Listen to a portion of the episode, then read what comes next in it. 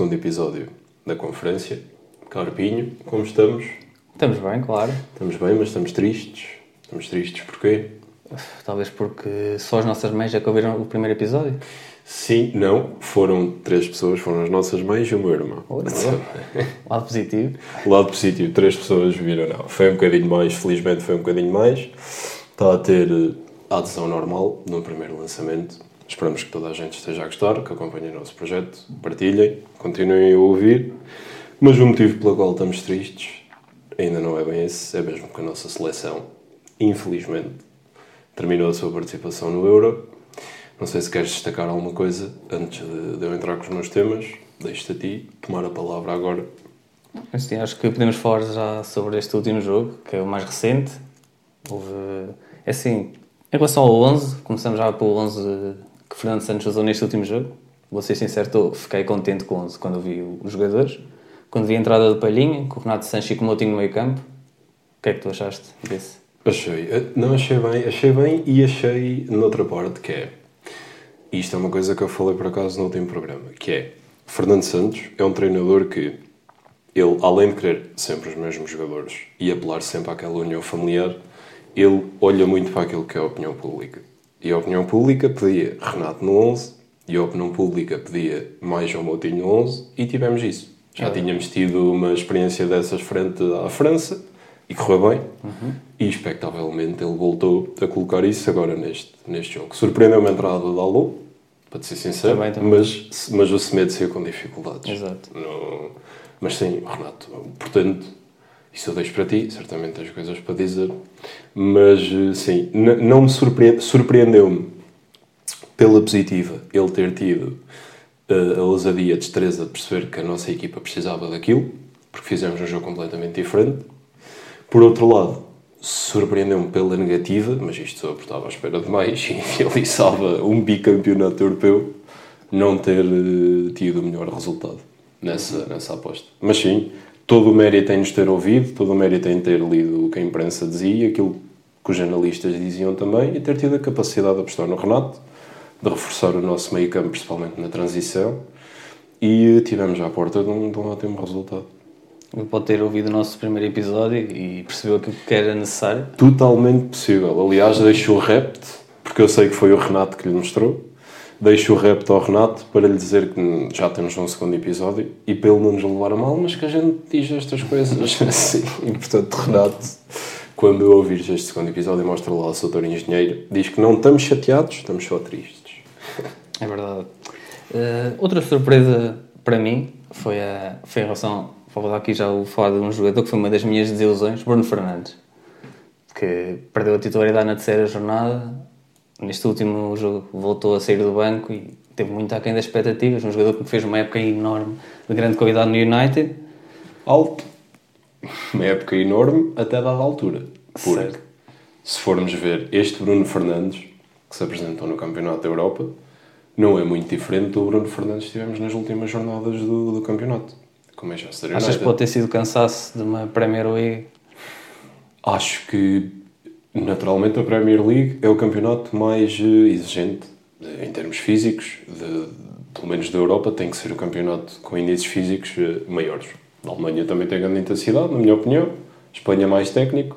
França é campeonato com uma equipa. este ano lá chegou o Lille. E o nosso, que é sem dúvida o melhor campeonato do mundo. mas, mas sim, acho que o Bruno Fernandes foi daqui preparado para um salto e isso ficou provado e o efeito da sua transferência para o Manchester United foi logo notória, o que ele acrescentou à, à equipa, mas acho que neste final da época causou um bocadinho o cansaço. Uhum. E acho principalmente que neste Campeonato da Europa todos entramos com a expectativa de, ok, é... Bruno Fernandes tem claramente lugar no 11, e teve, mas não teve o resultado que toda a gente esperava. E eh, não, não me surpreende porque ele, na parte final, ou na reta final, do, do, do, campeonato da Premier League, ele já não tinha dado o Bruno Fernandes que nós conhecíamos. Uhum. E o Bruno Fernandes que, que, que habituou os, os adeptos do Manchester United àqueles grandes jogos, aos jogos intensos. Aqueles comados fora da área. A tudo, aliás, isso, nem percebi bem o que é que ele tentou fazer lá uma ou duas vezes. Aquilo era ele e o Bale a jogar, a jogar rugby no, no, no mesmo jogo. O Bruno, o Bruno neste campeonato da Europa, apenas acertou no alvo uma vez em quatro jogos. Um remate à baliza. Isso diz muito a forma em que ele chega, em que, em que ele chegou ao Euro. Certamente. Não, não é perceptível com um jogador como o Bruno e que de, tem que dar as coisas que nós reconhecemos no Bruno e a nossa seleção precisava das coisas que o, que o Bruno nos dá. Não, não, teve um bocadinho aquém. Certamente aquilo que nós esperávamos por ele e que o selecionador esperava por ele. Mas achas que é culpa do Bruno e desse cansaço ou do, pá, do Fernando Santos? Que o Bruno, nos jogos em que jogou muito encostado à linha, que está totalmente diferente daquilo que fazia no United. Não, não foi buscar jogo, não foi criar ele próprio jogo, andou muitas vezes escondido. Achas que pode ter sido culpa do esquema tático de Fernando Santos? Acho que pode ter sido ambos, mas também te faço a seguinte pergunta: quantas seleções é que tu consegues identificar que um jogador de X equipa chega à seleção e tem as mesmas rotinas, e joga na mesma posição e faz os mesmos movimentos? Não há muitas. Se pensares, se pensares nisso, uhum. qualquer jogador uh, português na equipa, aliás, o caso que veio, que veio à baila num, num dos jornais esportivos, que o Fernando Santos, a meio do jogo, se virou para o João Palhinha, já depois de ele ter entrado, e disse: Ó João, olha que tu não estás a jogar uma defesa a 3, estás a jogar uma defesa a 4. Pá, os movimentos são completamente uhum. diferentes. E uh, Fernando Santos encostar o Bruno Fernandes à linha, tentou, primeiro, tinha que o fazer, porque a defender, se quer uma linha A4, com Danilo e William, tem que encostar um deles à linha, ou para o apoio ao, ao Bernardo Silva, ou tem que descer o, o Bruno Fernandes para, para entre os pivôs. Não estava a ver isso acontecer. Mas é isto, de fazeres uma coisa no clube, fazeres outra coisa na seleção. E acho que isto é, é paralelo a, a, muitos, a muitos jogadores, ou quase todos os jogadores, e portanto eu não acho, propriamente, que isso seja justificação total. Hum. Mas influencia, claro. Forma Sim. física, mais movimentos que não o deixam confortável no meio do campo. Ele não pisou o terreno que habitualmente Exato. pisa. E eu estou a ter demasiado tempo de antena, portanto diz coisas não, e vai dizer coisas. E diz-me se eu estou errado, se eu estiver errado. Mas eu acho que não sou o único a ver as coisas assim. Mas eh, lá estás, foi uma, foi uma, uma, uma má junção de tudo o que poderia influenciar o seu rendimento. Deu para pôr tudo no mesmo pote. Sinto. E não, não conseguimos ter o Bruno Fernandes que precisávamos. Uhum. Sinto que falaste a nível defensivo, aí entendo, mas muitas vezes também a nível ofensivo. Eu, às vezes, a, a fugir em profundidade, ele, em vez de ser ele a criar o jogo, a passar para um dos extremos, era ele o extremo, digamos assim.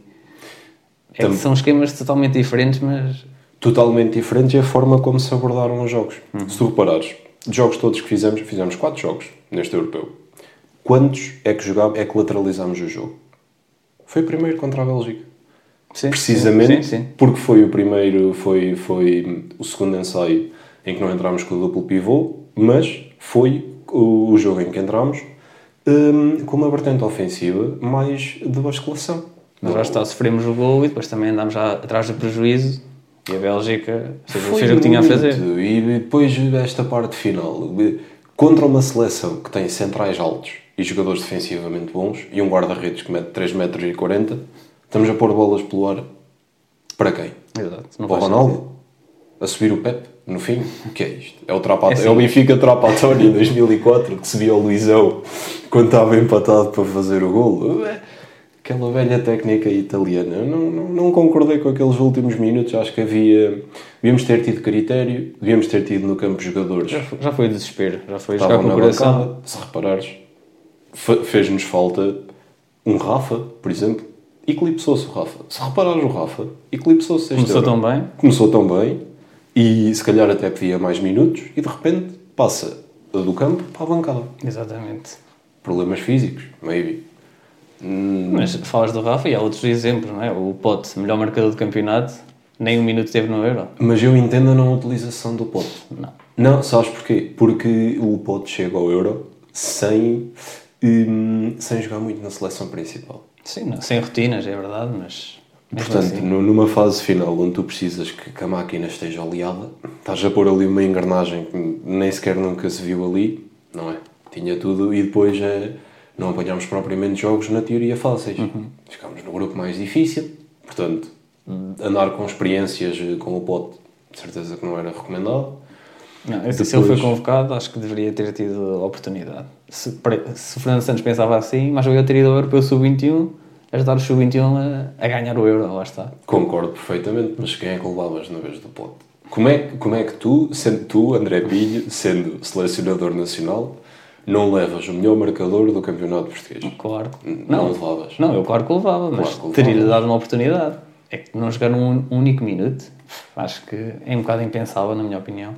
Eu, eu não, não estou longe dessa, dessa, dessa, dessa vertente de ideia, mas percebo o porquê de não ter jogado. Porque hum, neste jogo contra a Bélgica, a perder por um zero, quando é que lançavas o pote? E para fazer o quê? Se te posso perguntar. É assim, quando entrou Sérgio Oliveira e Danilo Pereira, já nos 6 minutos, na parte final, talvez entrava um deles, ou Danilo ou Sérgio, e depois o pote para dar um pouco mais de criatividade lá na frente. Compreendo, porque também a Bélgica já estava um bocadinho encostada atrás. É, mas que eu tinha lá o Lukaku na frente a, a segurar o jogo e irem para o contra-ataque. Até o, lance até Sozinho, foi. aquele frigorífico sozinho. Fazia tudo.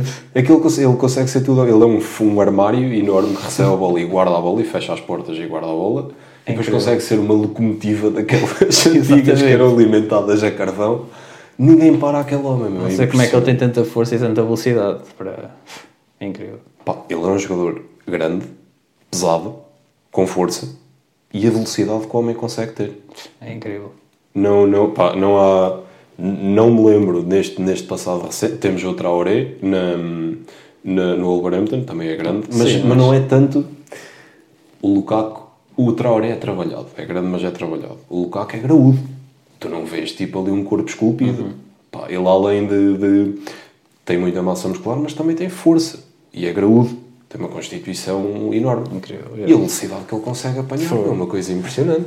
Há um lance, já não me lembro quem é que vai atrás dele, a puxar-lhe a camisola. foi O Palhinha. Exato. E, e cai e parte-se todo e o Lukaku consegue, consegue seguir esta E o árbitro nem marcou falta. Esse lance também era para. Não, se o árbitro marcasse falta tinha que ser pelo Lukaku, excesso de força. e dar-lhe logo ali o cartão já, pá, tu não podes acelerar tanto, toma lá uma multa. Estás no desporto. Tens que jogar não. o desporto. É isso, é isso. O teu desporto é ali na, na pista do Tártaro, vai para lá uh, fazer umas corridas. Pá, mas sim, o Bruno Fernandes foi, foi desilusão. Que mais? Não sei. É, sim, lá está. Falaste do exemplo dele jogar na Premier League, do cansaço, e outras, outra minha desilusão também joga na Premier League, que é o Bernardo Silva. Ah, sim.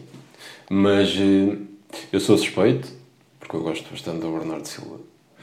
Mas eh, eu, muitas vezes, eu cheguei a dizer que, eh, e principalmente em termos de Benfica, de ele não ter tido a oportunidade, que o Bernardo Silva era um jogador um bocadinho incompreendido. E Bernardo Silva vem para a seleção fazer aquilo que faz no City, que é jogar encostado à linha e tentar vir para dentro. Não, acho que isso não funciona entre jogos de seleções. Eu não consigo ver nesta, neste em, em todos os jogos que vi até agora, não consigo identificar um jogador que tenha o devido sucesso, que seja eh, frágil fisicamente, que não seja um portento eh, de velocidade, porque o Bernardo não é um jogador muito rápido, que consiga ter a clarividência e a capacidade de receber uma bola, que muitas vezes até chega quadrada, mas ele consegue ficar redondo, e que venha para dentro com sucesso sem ser interceptado. Pá, não consigo ver. E acho que muito do, muita da, desil- da- da desilusão em torno do Bernardo, para mim também foi uma desilusão europeu que ele fez, é daí. É de, de não, não, não serem jogos convidativos. Não andamos a jogar contra o Liechtenstein. que o Bernardo pode receber a bola na linha, tem tempo para olhar, tem tempo para fazer mil e uma coisas e só depois é que joga para dentro, ou dá a bola, ou passa adocicado. Não andamos a jogar contra essas Preferias um equipas, segundo avançado ou um número 10, uma, um médio ofensivo para ele estar ali no meio. O problema é que depois também há o Bruno Fernandes e É isso, é isso, mas eu acho que havia. Se jogássemos, por exemplo, se jogássemos eh, em 4-2-3-1, onde eh, Bruno Fernandes seria o, o playmaker, ali no meio, e entrássemos com o Ronaldo na, como avançada referência. Certo. Mas, a meio, aquilo nem estava a resultar, e tirámos o Diogo Jota, já lá vamos, também foi uma desilusão para mim. Sim, concordo. Ma- e até punhas lá o Ronaldo na esquerda, mas como avançado interior, a funcionar só lá à frente. E aí, se calhar, até colocavas ou André Silva ou um avançado com outras características. A defender, continuas a defender em 4-2-3-1, mas a atacar já, estás, já consegues atacar em 4-4-2. acho que se houvesse mais tempo poderíamos ter experimentado isso. E já vimos grandes jogos que a seleção fez a jogar em 4-4-2. Quando o André Silva surge na seleção, vindo do Porto, quando era aquela dupla, eu sei que chegámos a ter jogos de marcar 3 e 4 golos, em que os influentes diretos nos golos era Ronaldo e André Era Silva. sempre. O início da carreira, da carreira na seleção de André Silva foi sempre a marcar gols. Foi sempre a marcar. Opa, e acho que isso. Ele não se esqueceu como é que marca golos. Ele fez uma boa temporada na, na Alemanha. Segundo melhor marcador. Pronto, ele fez uma boa temporada. Acho que merecia muito mais oportunidades. Está. Mas voltamos à velha difícil. questão. Não é? São isto. Os, os apuramentos são longos, podes ir experimentando, podes ir trabalhando. Fase final, e, e o calendário está visto, é um mês.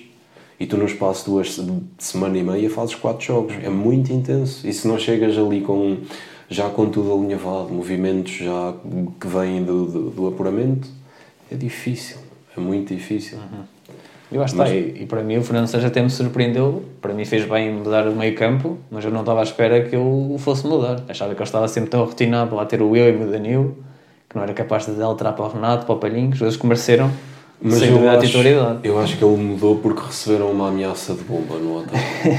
e disseram, pá, ou tu, ou tu abdicas desse suplo pivô com, com William e Danilo, ou vamos ter que rebentar qualquer coisa no hotel. Vamos ter que partir uma porta, ou, Ou furar o autocarro, ou uma coisa qualquer. Sim, acho que a derrota com a Alemanha também ajudou a perceber Acordou. que aquilo não, não, não, não era por ali. Aliás, depois as mudanças foram visíveis contra a França. Sempre fizemos bons jogos contra a França. E se se olharmos aos resultados históricos, são sempre jogos equilibradíssimos. Ou perdemos 1-0, ou ganhamos 1-0, ou perdemos 2-1, ou empatamos. Sempre fizemos jogos equilibrados com a França. Mas neste jogo contra a França jogámos genuinamente bem. Neste jogo contra a Bélgica jogámos genuinamente bem. Só que agora jogámos bem e perdemos. E viemos embora. O que é certo Estamos é que em habituados a- 2016 Pois, estamos jogámos a ganhar. sempre mal e chegámos lá e levantámos o caneco. É Não futebol. pode ser sempre. Aconteceu futebol. Claro, não pode ser, acontecer sempre aquela sorte de 2016, temos de ser sinceros. Pois, ganhar um euro quase sem ganhar um jogo é obra. Só, só uma vitória nos 90 minutos. Pois é, em, em, em alguns 7 ou 8 jogos, só uma vitória e conseguimos levantar o caneco. Lá está. Mas isto, se fosse mesmo, mesmo junto, já, já nem tínhamos passado esta fase de grupos. Porque, não é? Mas. Esta regra de passar em três equipas é, é recente. E Portugal está a fazer jus a essa regra, passou as duas vezes que isso aconteceu em terceiro lugar. Não, acho que esta regra foi feita por causa de Portugal. Acho que eles estavam na reunião e pensaram: como é que arranjamos forma da seleção do melhor do mundo também conseguir passar variadas vezes e invariavelmente? Vamos passar os terceiros também. E com isto vêm outras arroladas. É isto, esta regra até deve ser a regra, a linha P de Portugal, com certeza. Sempre é melhor que a Copa América, em grupos, dois grupos cinco equipas passaram as quatro primeiras. Por isso. E, Qualquer dia será assim, aqui, no Euro. O apuramento para a Libertadores, por exemplo, o Brasil, eh, apura muitas equipas para a Libertadores. Acho que chega a apurar o oitavo classificado para a Libertadores. É uma coisa impensável. Exagero. Opa, não, não, não acho que faça sentido. Mas também não acho que faça sentido, e agora só para abrir um parênteses e fechamos já, não acho que faça sentido eh, Liga dos Campeões, e eu já discuti isto com o meu pai variadas vezes, a Liga dos Campeões tem tudo menos Liga dos Campeões. Liga dos Campeões. Liga dos melhores, dos melhores países, queres dizer, não é? É isso que estás a... Exato, porque a Liga dos Campeões, ou a Taça dos Campeões Europeus, à data, era para campeões. Benfica e Porto este ano não iam. E ao Sporting, ponto se final. fosse assim, não. Ok, É entendo o que estás a dizer, mas... Oh, André, é a Liga dos Campeões, não é? Não é a Liga dos segundos e terceiros classificados. Eu entendo porque é que eles o fazem, porque olha o que é, neste próximo ano, o City não ir à Liga dos Campeões, não é? Ou eh, o Barcelona não ir à Liga dos Campeões, não é? Ou o PSG não ir à Liga dos Campeões. Olha o que seria. Eu entendo, eu entendo o porquê dessa regra. Não, eu entendo, eu entendo o facto de irem 3, 4 equipas. Agora, os quatro primeiros terem acesso direto das maiores ligas, isso não acontecia há uns anos, há uns anos atrás. Liga dos Campeões deveria ser Liga dos Campeões. Aí. Claro, então depois íamos ter aí um... Quanto muito, Liga dos Campeões daquele país. Ou seja, ia quem ganhasse o campeonato e a taça de Portugal. Ou qualquer competição interna. Ei, bem. Se são campeões, são campeões. Têm que lá estar. Agora, expliquem porque é que está lá um segundo classificado. Foi campeão de quê? Epá. Ok, Então, pronto, foi no- vice-campeão. Então o terceiro foi o quê? O que é que foi o terceiro classificado? Então imagina, quarto? no próximo, na próxima Champions está uma fase de grupos com o Atlético de Madrid, depois o campeão do Luxemburgo, do Liechtenstein e da Gira Faroé. Não acho justo. É acho justíssimo. Sabes que eu acredito na meritocracia do futebol. E ainda bem que a Superliga não foi para a frente. Mais ou menos. Porque é controvérsia e vamos lá chegar num dia destes. Mas acho bem que não tenha ido para a frente porque ver, por exemplo, falaste Atlético Madrid. Então eu digo ver eh, de duas em duas semanas um Atlético Madrid eh, Borussia Dortmund, por exemplo, ia ser eh, um bocadinho chato Bastante. certamente iria ser uma das equipas convidadas. Mas pronto, dos fundadores, ver uh, um Atlético de Madrid uh, City, duas em duas semanas, opá, não. é um jogo especial por alguma razão. São jogos especiais porque não acontecem sempre. Exatamente. E uh, de entrar na regularidade desses jogos é tirar a especialidade que esses jogos têm. Portanto, se me disseres, Joãozito, és a favor de uma Liga dos Campeões só com campeões da Europa, desde Portugal, que estamos aqui num extremo, lá ao cimo da Rússia, no outro extremo, e a Letónia, lá para baixo, eu voto a favor. Agora, Então assim, vamos lá ver, o Swansea e o Cardiff iam deixar de jogar na Premier League e no Championship e iam-se assumir como candidatos à, à Liga do País de Gales. Que assim conseguiam ir, à, ir à Champions. mas nada mais justo. Uma liga com primeiros classificados, que são de facto os campeões. Mas por alguma razão existe o ranking. Em que leva as melhores, os melhores países, leva as melhores Então, equipas. para isso, mas isso também se resolve. Alterem o nome da liga e chamem-lhe aquilo que realmente, ou para aquilo que serão realmente. Liga dos primeiros, segundos, terceiros e quartos. Ou isso, é, podemos. Tínhamos a Liga dos Últimos na, na, na RTP. Esta pode ser a Liga dos Primeiros, por exemplo. Ou pode ser a Liga dos Milhões. Fica assim, uma coisa Faz mais sentido. Opa, não. Quando começam a levar segundos, terceiros e depois por causa daquele ranking do coeficiente, há países melhores que outros que levam mais equipas. Eu compreendo o porquê. Está tudo bem desenhado, tem sucesso, como é óbvio, e é um produto que tem que ser vendido. Agora, campeões são os primeiros. Os segundos já não são campeões. Poderiam ter sido, mas ficaram Então, atrás. E o que achas da campeões. a Espanha para a próxima Champions vai ter 5 equipas, certo?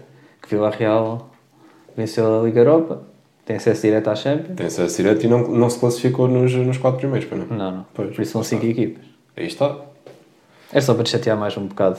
Eu já já já estou pouco. Eu já estava triste por Portugal saiu. Agora disseste-me isso e ainda fiquei mais arrasado com isto do, do panorama futebolístico. Mas vamos fechar este parênteses e seleção. Sei que houve mais desilusões e sei que vais entrar nisso já já. Uh, lá está, também já, já referiste há bocado o Diogo Jota. Também não vejo um campeonato da Europa lá muito bom. Marcou um gol e fez uma assistência. Foi tipo os números. Começou bem com a Hungria. Acho que até fez um bom jogo, mas depois desapareceu, na minha opinião, totalmente. Estava-se à espera de um jogador. Basta, ao lado do Ronaldo, estava à espera que ele fizesse mais do que aquilo que fez. Mas destes três que falámos agora, dois acho que vêm nas mesmas circunstâncias. E só um é que foi sempre jogando e até poderia ter apresentado mais qualquer coisita. Precisamente porque foi sempre jogando. Foi Bernardo. O Bruno chegou ao final da, da temporada no Manchester todo arrebentado. E eh, a baixa e esta não tão boa performance no Euro até pode ser explicada, como dissemos no início, mais ou menos por aí. Jota também vem de lesão. O Jota não faz o- a reta final do campeonato inglês. Mas então, por causa disso, achas que ele mereceu titularidade nos quatro jogos? Ou fazia sentido num deles ter saído do banco, por exemplo? Acho que fazia muito mais sentido. Aquilo que falámos já há um bocadinho de dar mais tempo ao André Silva, pá, percebo. Não, não vais pôr o André Silva a jogar na linha. Mas eh, se calhar merecia ter feito um jogo a titular e não fez nem sequer nenhum, enquanto o Diogo Jota fez eh, alguns. Na O André Silva jogou 30 minutos nos quatro jogos. Aí tens. Com estatísticas eh, formidáveis numa, numa época. E sem vir de lesão. E a fazer uma boa reta final da grande época. forma, sim. Ele nos últimos jogos ainda marcou golos. E o Diogo Jota nos últimos jogos do Liverpool teve lesionado. Portanto, é, é o que eles oferecem àquilo que o Fernando Santos pretende. E estando bem de saúde, vão lá para dentro. E é isso que ele quer. Compreendo. Em última circunstância, ele é que é o selecionador. E ele é que treina, ele é que sabe. Agora, se formos a pesar estas coisas todas e a contrabalancear estas coisas todas, lá está. É, jogadores que vêm de lesão e têm entrada direta no 11 E jogadores fazem grandes temporadas da jornada 1 até à última jornada e jogam 30 minutos, como disseste. Eu não vou falar daquilo, do nome que referimos no primeiro episódio, que foi do William, que eu nem, para mim nem era convocado e foi titular nos dois primeiros jogos. Eu, foi. Isso para mim Opa, não. Acho que nem Não tenho faz pal- sentido. Nem tenho palavras, porque bem, se não o dissesse eu nem me lembrava do William, porque estes dois últimos jogos, do ponto de vista de- do adepto português, foram tão bons e, e conseguimos jogar tanta bola e tínhamos tanto para falar que nem me estava a lembrar do William. estou aqui também para pensar nas coisas más, não são só coisas boas. Certo, certo. Opa, mas esse- o nosso estado já não é bem bem hoje, porque é o dia zero da ressaca, de, ou dia 1 um da ressaca termos saído do Euro. E o Euro vai continuar sem nós. Mas eh, estar a afundar ainda mais, queres afundar mais este barco, que é a minha vida. Não, não faças isso. Estamos a falar de uma coisa que é a minha vida. Vens aí com o Williams, eu tenho pesadelos durante a noite com aquele meio campo a dois Ixi, na primeira jornada, em Cunha. Eles andavam de mão dada.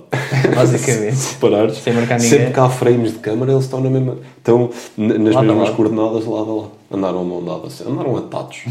há um exercício no futebol que é assim, quando jogas em posição, eles levaram o exercício para dentro do, do jogo. sempre levaram um elástico, que é para, para, para treinar já fez há dois em Cunha. Opa, hilariante. William, não vamos falar do William.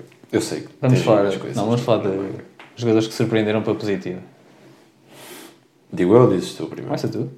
Jogadores que me surpreenderam pela positiva nesta seleção, gostei muito, mas eu gosto quase sempre, do eh, Renato. Sem É um jogador completamente diferente Sem daquilo que não tivemos nos últimos tempos do Renato. Eu parece que é um jogador talhado para fases finais. Ele cresceu fortíssimo, o Renato.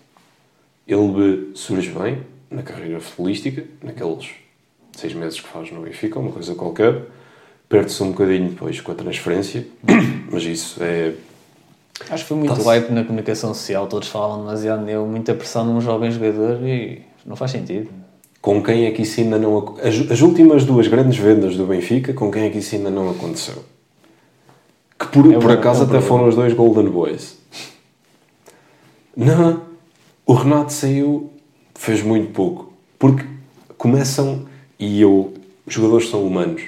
E eu tenho a certeza que eles cheguem às imprensas, tenho a certeza que leem, tenho a certeza que veem televisão. Claro. E eu acho que eles, a dada altura, com, todo, com toda a atenção que lhes é dada e com tudo o que é dito, principalmente para, para potenciar as vendas, eu acho que eles acreditam ou começam a acreditar, se calhar até inconscientemente, naquilo que é dito. E se calhar acreditam mesmo que estão no topo das capacidades e já não têm nada jovens. para aprender e que Claro. são o melhor produto daquela altura. Já está, porque, precisamente porque são jovens ainda não têm aquela maturidade de outros jogadores. É isso, não, não acho que isto ajude. Depois fazem capas de jornais sempre e pintam-nos de dourado e depois eles chegam à dura realidade que eles não sabem tudo. E chegam a equipas, chegam ao Bayern, ou aos Atléticos desta vida, ou aos Cities desta vida, que depois já há quem jogue bem também. E há quem jogue até melhor. E eles depois têm que aprender mais um bocadinho e têm que trabalhar mais um bocadinho. Mas lá está, o Renato passou por esse processo, depois até andou em Swanseas, e agora esta época no Lille, Deram um passo atrás na carreira, mas acho que fez bem.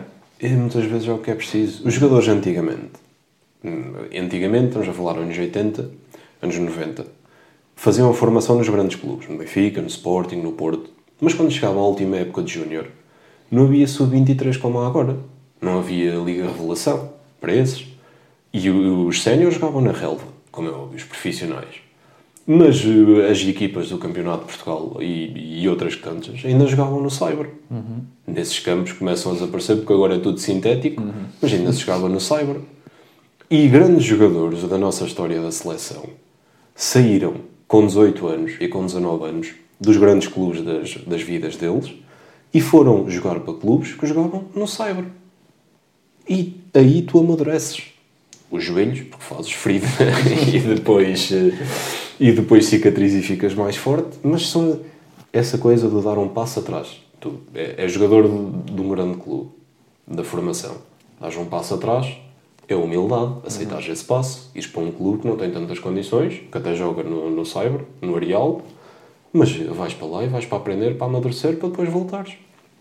E eu acho que, em teoria, esta passagem do Renato pelo Swansea, pela dificuldade, agora pelo Lille, no início da época não era expectável que o Lille fosse, fosse campeão. Eles construíram uma grande equipa, é verdade. Jogaram bem, jogaram muito bem. Também foram campeões, ambos sabemos. O PSG teve algum demérito, porque se o PSG quisesse realmente era campeão logo na segunda jornada, com a equipa que constrói todos os anos. Mas acho que este processo de, de, de, aprendizagem e desta evolução, que agora foi notória no Euro, porque chega completamente diferente, é um Renato muito mais maduro, até na forma de jogar. Acho que, este, acho que todo o processo foi muito importante. E reflete nestes jogos que ele fez nesta, nesta, neste Euro. Sim, concordo plenamente contigo. Apesar do Renato, acho que não teve uma influência assim muito grande no título do Will. Acho que só jogou, jogou 22 ou 23 jogos. Mas acho que aquilo que produziu neste Euro é, é, incrível. Ele entrou muito bem contra a Hungria, contra a Alemanha também, e o Fernando Santos não podia fazer mais nada a não ser metê-lo a titular. Cumpriu com, com isso e acho que estar. Para mim também foi uma revelação deste de Portugal. Eu não só surpreendeu, como eu concordo com isso. Acho que foi é a revelação deste Euro. Ronaldo fez um Euro exímio também. Uhum. Marcou muitos golos, esteve lá, é o nosso capitão, mas até seria de admirar se ele não fizesse bons jogos porque isso realmente é notícia, não é? Quando ele faz bons jogos. Mas sim, mas eh, as coisas positivas a retirar, das coisas mais positivas que podemos retirar deste, deste Euro, é a performance do Ronaldo. É. Fez, fez um Euro formidável. Uh, outro jogador que fez um Euro formidável para mim foi o jovem, também jovem, ainda muito pouco experiente, que é o Pep. O que é que achas? Acho que sim. Acho que caminha a passos largos para uma carreira uh, uh, no auge das suas capacidades, para uma longa carreira ainda. Tem que, estar, tem que estar no próximo Euro. Já. Tem que estar no próximo Euro. Não, aliás, eu, o Pep vai ser defesa central da nossa seleção e do Porto até ele querer. É verdade. Ele com 65 anos ainda vai eu... ser fundamental incrível. na manobra defensiva. Ele parece que não perde nada, está, está incrível. Eu acho que o Pep e, e, outros jogos que ele fez no Porto esta temporada e estes jogos que ele fez na seleção, quando ele decidir uh, pendurar as botas, acho que ele pode abrir uma escola e dar aulas de como defender. Ele pode ser o, o professor principal e depois pode ir buscar eh, professores assistentes, tipo uh, de Bonucci, por exemplo, ou Chiellini, um dos dois, o Chiellini se calhar mais. Chiellini. E eles podem criar um, um, PDF de a arte do bem defender e pôr a ver. Mas sim, fez um euro formidável. Mas quando é que, nos últimos jogos, quando é que o Pep jogou mal? Quando é que, Ou quando é, que, quando é que ele jogou mal? Quando é que ele não, não... ele está sempre óbvio nos grandes está sempre bem. Quer no Porto, quer em Portugal. É... Está sempre bem. Mas, ele... e, neste caso teve de marcar um Lukaku, por exemplo, muitas vezes, por sem exemplo. dificuldade. Não. Ele, ele uh, também correu bem porque o Pep, desde que é novo, e conseguiu manter isso felizmente, é um defesa central rápido. Uhum. Apesar da idade que já tem e apesar dos quilómetros que já tem no futebol, ele continua a ser um defesa rápido. Uhum. E acho que isso ajuda muito mais. Em paralelo, é muito mais rápido que o, que o Ruben Dias. Porque se era o Ruben Dias, ficava encarregue do Lukaku. E vimos isso quando o Benzema fugiu ao Ruben Dias para fazer aquele gol. Não tem tantos rins como o Pepe. E o Pepe, com mais de 10 anos que o Ruben Dias, com mais qualquer coisita até, uhum consegue ter mais jogo de cintura que o, que o, que o Ruben Dias. E isso foi, foi importante para segurar o Lukaku a dada altura. Sim, sim, não sim. é só a força que tu tens, é também o espaço que ocupas. E a inteligência que ele tem. E a inteligência, que vai, principalmente a que ele foi adquirir ao longo do tempo. É, exatamente, é exatamente. Fez um grande euro. Falaria também de um rapaz que acho que vai, ser, que ele vai ter substituto à altura, como é óbvio, e estamos esperançados que ele apareça não tarda nada. Mas eu acho que o Rafael Guerreiro para os defesas esquerdos que temos, acho que fez um bom Euro, na generalidade. Uhum. Sim, concordo, mas lá está, nos últimos jogos acho que já se notou muito o cansaço dele. É aquilo que eu, aquilo que eu, que eu acho em relação a ele. Eu, como a ideia que tenho do Rafael Guerreiro, é que ele é, é aquele jogador que ele não aparece muito, mas tu também não dás por falta dele uhum. porque ele vai cumprindo. E eu acho que no panorama do futebol grandes defesas esquerdos que há. Eu não sei se viste o que o Florentino Pérez disse esta semana sobre. Porque começou-se a falar que o Marcelo poderia sair. O Sérgio Ramos vai sair e começou-se a falar que o Marcelo também poderia sair. E o Florentino veio à imprensa dizer: o Marcelo sair, mas está tudo louco. Então ele é o segundo melhor defesa uh, esquerdo da história e é nosso. E o primeiro também era nosso, que era o Roberto Carlos. Uhum. E se pensares nisso, defesa esquerdos, a nível mundial. de grande qualidade. Ou pelo menos que, que não errem muitas vezes. Difícil. Não é? No último, último ano, há dois anos temos o Alfonso Davis, quando o Bayern ganhou a Champions naquela grande época, do jovem Alfonso. Que, na minha opinião, para lá do Marcelo, que é sempre um grande defesa esquerdo. Sim, mas o Marcelo já. Mas eu acho que o Marcelo, na equipa que não. defende-se, não era um grande defesa esquerdo. Eu tenho sempre esta ideia de Marcelo. Ele é um, é um defesa demasiado criativo, Muito ofensivo. muito ofensivo. E acho que aquilo funciona bem, bem quando tu jogas com a tua equipa para lá no meio campo. Quando o Real tinha aquele Benzema, Bale e Ronaldo, marcavam 7 gols às vezes na, na Liga Espanhola. Não, BBC. Claro, o Marcelo aí brilhava também. Claro que brilhava, então. Mas lá está, em jogos em que tens que andar a cheirar a bola, não creio que Marcelo seja defesa esquerda para isso. E nesse, nesse aspecto, e traçando o paralelo, acho que o Rafael já é jogador para isso. O Rafael Guerreiro. Porque é um jogador que se entrega à luta, apesar de se, a imagem que eu tenho de Rafael Guerreiro na final de 2016, ele com as pernas todas rasgadas, e o Ronaldo junto ao, junto ao banco a dizer pá, vai, fica só aqui, faz qualquer coisa, ocupa só o espaço. E ele ainda foi lá para dentro. E o jogo terminou e ele implodiu com o cansaço. Ele tem algumas debilidades, mas a verdade é que cumpre sempre. Cu- Cumpre sempre. Eu acho que isso é importante nessas duas posições. Tu, defesa central, tem que cumprir, quer queiram, quer não, porque é uma posição fundamental. Isso e guarda-redes. Aquela tríade é uma posição, são posições fundamentais. Mas depois, se tiveres dois laterais, que, ok, não são excelentes, mas também não te, não te põem, não, não estão nenhum calafrios, tens metade da equipa construída. A partir daí, orientas para a frente e fazes o jogo que tiveres que fazer.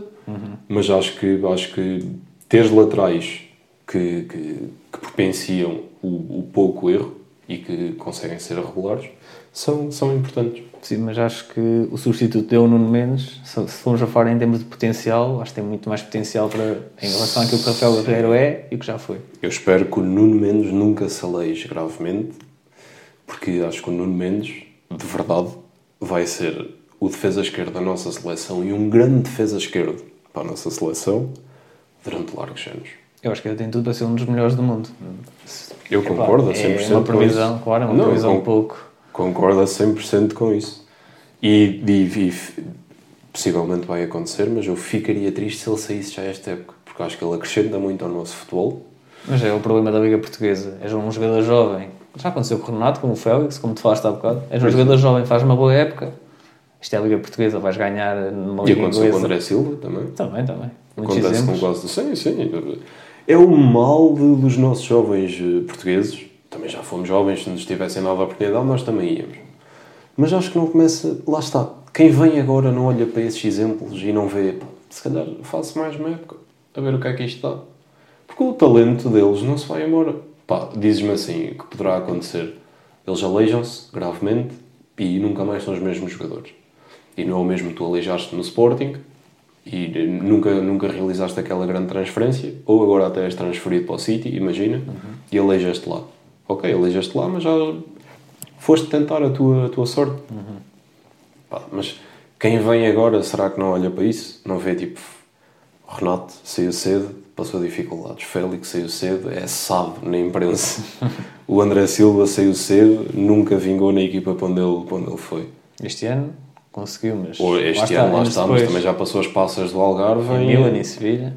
no banco, a marcar poucos golos, a amadurecer. Lá está. Quem vem agora, se não olha para esses exemplos, e, e nós em geral, se não olhamos para o exemplo dos mais, ve- dos mais velhos, eh, em termos de trabalho, em termos de vida, em termos profissionais ou pessoais, nós temos muito a aprender com quem já viveu.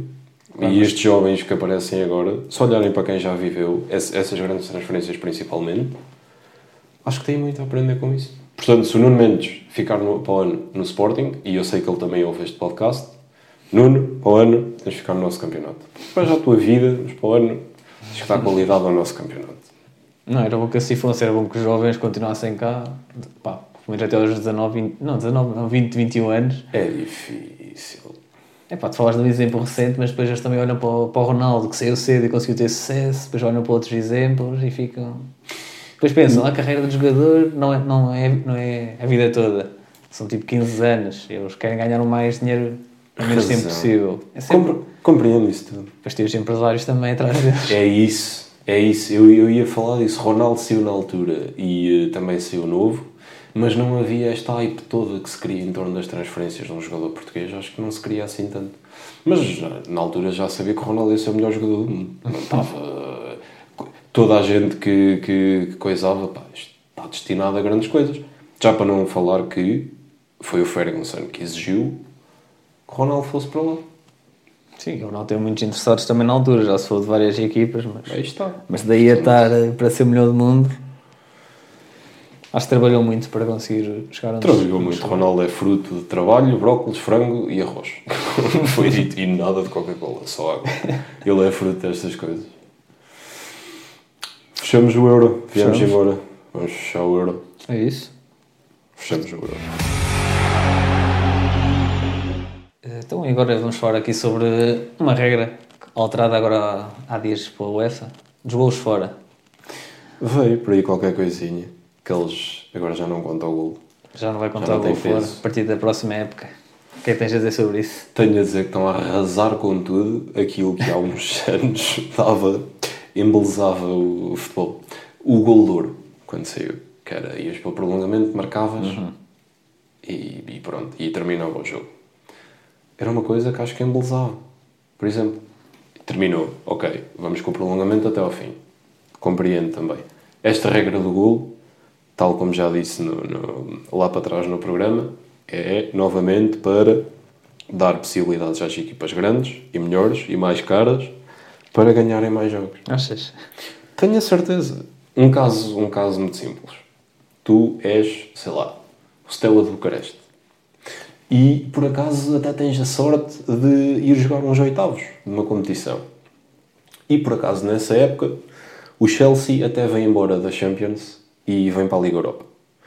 E tu, sendo o Stella de Bucareste, vais jogar a Stamford Bridge, primeira mão, é um jogo normal, tens a felicidade de fazer um gol. Tremendo, Stella Bucareste, marca em Stamford Bridge, estás em vantagem. Sofres o gol a acabar o jogo. Com a regra do gol fora, pá, estás em vantagem porque marcaste um gol em Stamford Bridge. Na- na- quando, quando jogares em casa, vais estar nessa vantagem. Teres empatado fora. Com esta regra do, do gol fora, tu, sendo o Steaua, em casa, se tiveres o mérito de empatar 0-0 e defender o teu resultado e defender o bom resultado que fizeste fora, a UEFA agora está a dizer que, pá, isso, teres marcado um gol em Stamford Bridge, não vale nada. Porque tu teres marcado um gol em Stamford Bridge frente a uma equipa muito mais forte, ou o Chelsea ter ido à tua casa, ou à casa do Steaua neste caso, e não marcar, para a UEFA neste momento está a ser igual. Quando tem pesos completamente Isso diferentes. depende do ponto de vista, na minha opinião. Se for, então vamos dar outro exemplo. Stanford Bridge, Chelsea perde em casa 1-0 contra o Steaua. Na segunda mão, o Steaua está 1-1 aos 90 minutos e o Chelsea faz o 2-1 aos 92. E já não se qualifica, dos gols fora, vai a prolongamento. Certo. Então, não é só para beneficiar, na minha opinião, os mais fortes. Eu acho que sim. Acho que é para beneficiar os mais fortes e, e vais ver que va- vai haver um acrescendo de equipas grandes ou mais fortes a, a chegar mais longe nas competições. Isso vai haver, se vai haver é porque lá está, porque a UEFA já mete as melhores equipas a, a participarem nas grandes competições. Lá está, nós precisamente porque já não é a Liga dos Campeões. é a Liga dos que vão. Estamos a falar da Liga Europa, Liga Europa, pronto. Liga Europa, pronto, vamos falar da Liga Europa. Continua a ser, porque tu, enquanto treinador de uma equipa inferior, jogas com as armas que tens. Neste momento, os treinadores das equipas inferiores perderam uma arma. É assim, eu discordo. Vê, vê o exemplo, quando jogas a segunda mão, quando jogas fora de casa, muitas vezes tens vantagem se fores uma equipa melhor, por causa dos golos fora. Marcas um gol na segunda mão e outra equipa às vezes tem que marcar três golos para, para dar a volta. Estás a perceber? Certo. Eu acho que esta regra para mim faz sentido.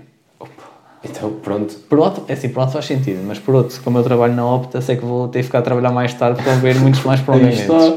Já vais para lá a pensar, pô, isto, de certeza isto fica resolvido agora nos 90. E não, porque depois foi um 1 fora, fica 0-0 em casa e ainda vais ter que fazer mais, mais 20 minutos. Já estou a mudar a minha opinião por causa disso. Agora estou a pensar melhor e não. É disso, Tem que fazer muitas não horas extra. facilitar a vida a ninguém. Esta regra do gol fora. Assunto. Não, para mim, Fechamos. terminamos. Estamos no minuto 90, um minuto de compensação para qualquer assunto que queiras levantar por aí. Opa, acho que estou bem, acho que tal como Portugal foi eliminado, mas ser eliminados agora desta, deste grande episódio. Pois é, vão-nos pôr fora. Antes de fechar, e não sei se já pensaste bem nisso, um, eh, se tivesses que apostar num vencedor deste Euro, sabendo o que sabes hoje, sem entrarmos em grande detalhe sobre nada. Assim, eu diria a França, mas já sei que eles estão, a ter dificuldades contra a Suíça, por isso estou-me aqui a lixar um pouco as minhas expectativas. E tu? Eu, no outro dia, eu, eu, eu gostava de acreditar que este ano uma outsider poderia lá chegar e fazer uma coisinha qualquer. E pensei que Uma Dinamarca uma Exato, Checa? acho que a Dinamarca está a ficar com elan e caiu na chave que pode permitir, com uma gestão aqui, com uma sortezinha dali, chegar ao caneco este ano. Era o Indo. Mas Dinamarca já, já venceram o Euro em 92, por isso... E na altura também ninguém acreditava que fosse possível. E o Nem que é certo é que eles Nem eles acreditavam. foram. Yeah, lá está. Eu acho, acho que esta coisa, acho que temos aqui uma Dinamarca a criar um elan interessante. Mas, Várias surpresas neste Euro. terminar isto, É vamos lá ver se para a semana a Dinamarca ainda está em jogo e se realmente posso manter com a minha ideia em relação a eles. Sou o João, este é o André. Um abraço. Tchau, malta, um abraço.